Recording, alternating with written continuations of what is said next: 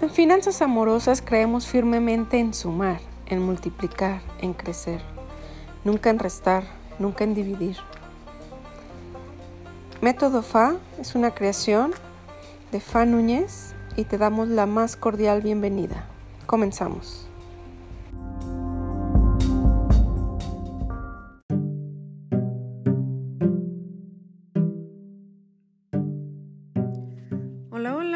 Más cordial bienvenida. Yo soy Fa Núñez y te recuerdo que en la página fanunes.com puedes inscribirte para recibir por correo todas las actualizaciones, además de poder dejarme ahí tu pregunta y seguirlas contestando en este podcast. Hoy te quiero compartir mi teoría de por qué a las mujeres nos deberían enseñar desde pequeñas, creo yo, a por sí mismas en las cuestiones económicas, ya que para mí, al tener esta situación favorable económicamente, podríamos avanzar muchísimo en igualdad, en decisiones, en no tener miedo y en estar con la pareja que deseamos. Entonces, te platico. Es obviamente una teoría y es algo que me gustaría compartir contigo para que incluso si puedes retroalimentes y me puedas decir qué opinas. Pero yo veo que muchísimas mujeres, al no tener una solvencia económica, suelen estar con una pareja porque las mantienen, porque no pueden decidir irse de esa situación o incluso cambiar eh, las decisiones en pareja porque como no tienen una solvencia económica no pueden ni siquiera proponer.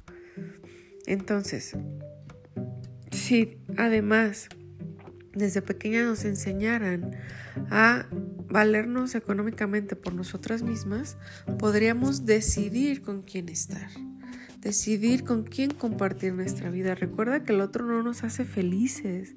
Recuerda que la felicidad es interior y solamente la compartimos con el otro.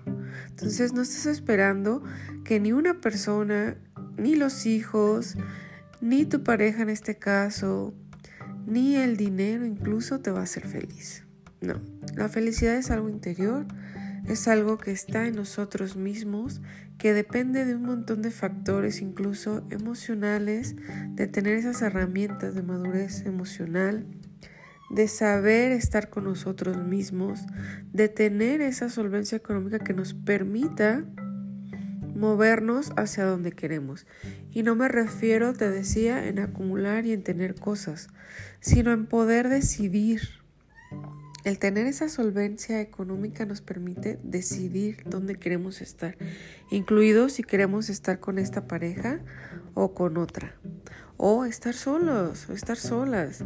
Entonces, en este caso te comparto mi teoría de con las mujeres, obviamente los hombres están un poquito más avanzados en ese aspecto, incluso socialmente les imponen que ellos sean los proveedores por excelencia, ¿no? Yo sé que hoy en día las mujeres también suelen tener ese papel, cada día se va cambiando, pero sigue siendo incluso estigmatizado, ¿no? De cómo que una mujer lleva el dinero a su casa y el hombre no trabaja. Eso puede ser un gran issue, un gran problema, una gran situación por resolver, que no le veo nada de malo, te lo comento. Eso desde mi perspectiva, obviamente. Pero el asunto es que si las mujeres desde pequeñas nos enseñan a poder tener esa solvencia económica de nosotras mismas, entonces podemos decidir, ¿no?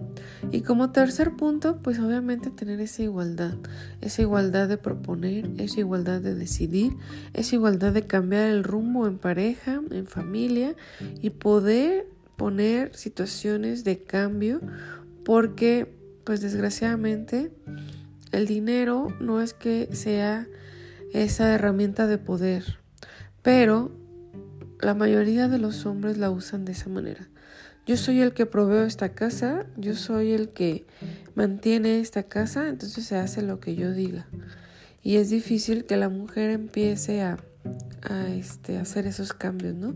Que sí se puede, sí se han hecho, nuestras madres, abuelas siempre también han podido con esa situación, pero Imagina que cuántas mujeres han tenido que quedarse en su situación de pareja y de familia porque no pueden mantenerse, porque no pueden decidir, me voy y me mantengo yo sola, porque no pueden decir, ahora qué voy a hacer con los hijos, porque yo no puedo solventar económicamente su manutención.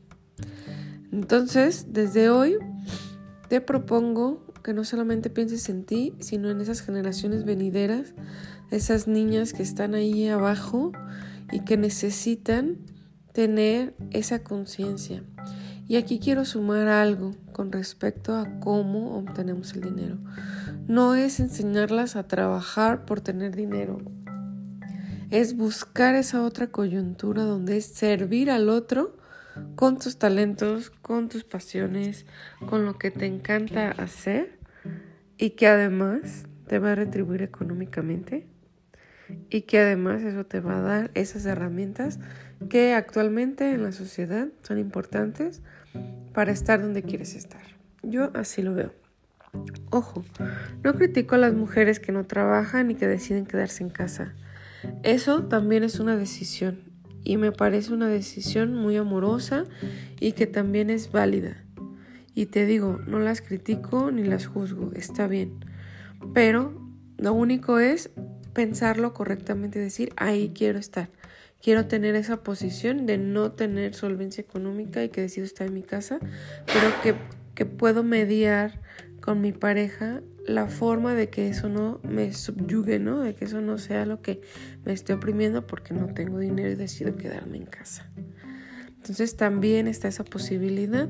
Obviamente se necesita mucha más comunicación y mucha más integridad de ambos para poder llevar una casa. Que el trabajo de administrar una casa, cuidar a los hijos y estar siempre presente ahí es un trabajo súper grande.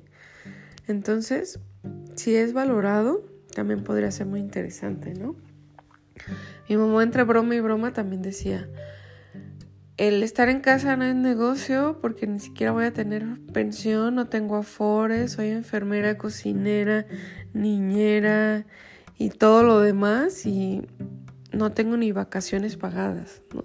Entre broma y broma.